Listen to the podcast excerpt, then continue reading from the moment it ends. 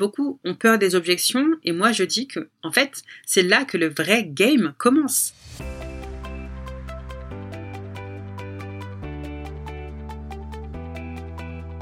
Bienvenue dans ce nouvel épisode du podcast Le jeu de la vente destiné aux entrepreneurs ou aux commerciaux qui veulent booster leur chiffre d'affaires tout en s'amusant. Je suis ton hôte, Oureille, épouse, mère, femme d'affaires, conférencière et auteur du livre Le jeu de la vente, les six des entrepreneurs qui réussissent.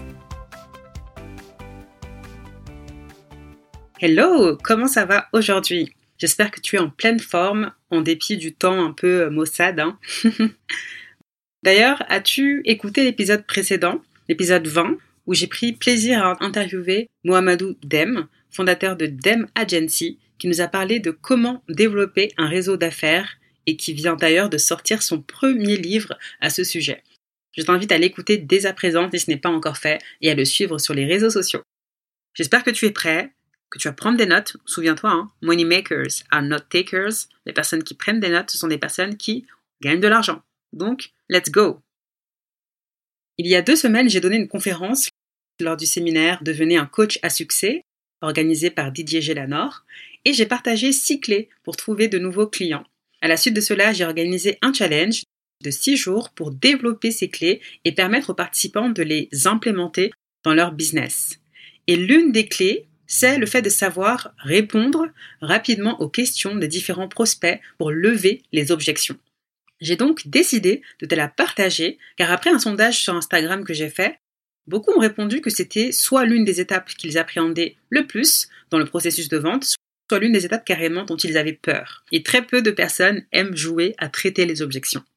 C'est vrai également que quand j'accompagne mes clients, généralement l'étape des objections est souvent l'une des étapes hein, les plus redoutées dans le processus de vente.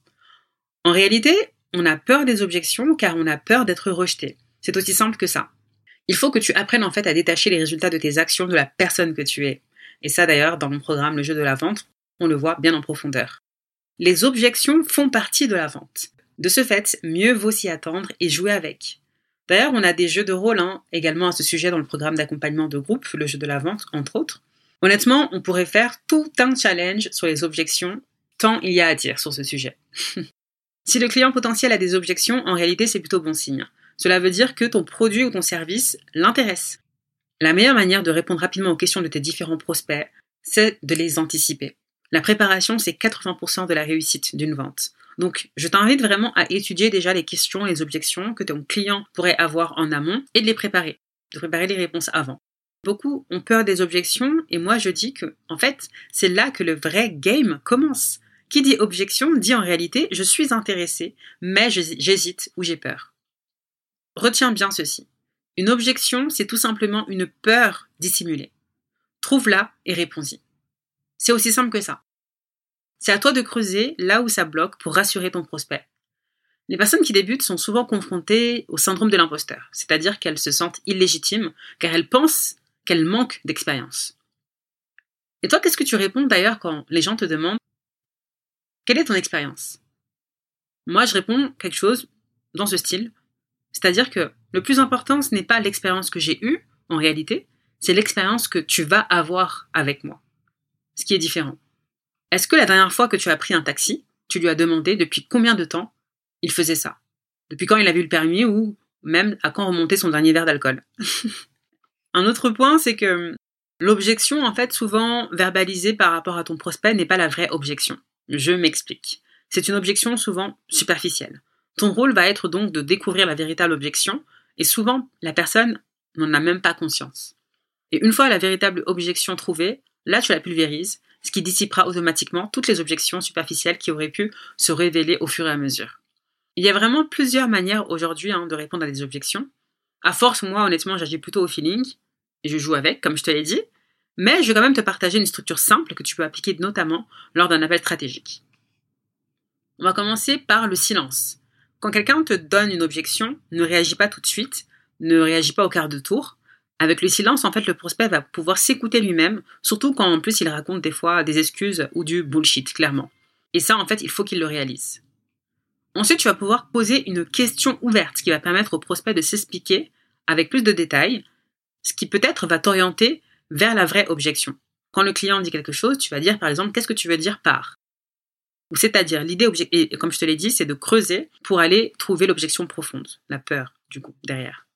Ensuite, tu vas isoler la vraie objection. C'est-à-dire qu'il faut rebondir sur sa réponse précédente et essayer d'isoler la vraie objection. Imaginons qu'il parle d'un problème de budget, comme souvent. À part le budget, à part le problème de budget, est-ce qu'il y a d'autres éléments qui t'empêchent de passer à l'action aujourd'hui?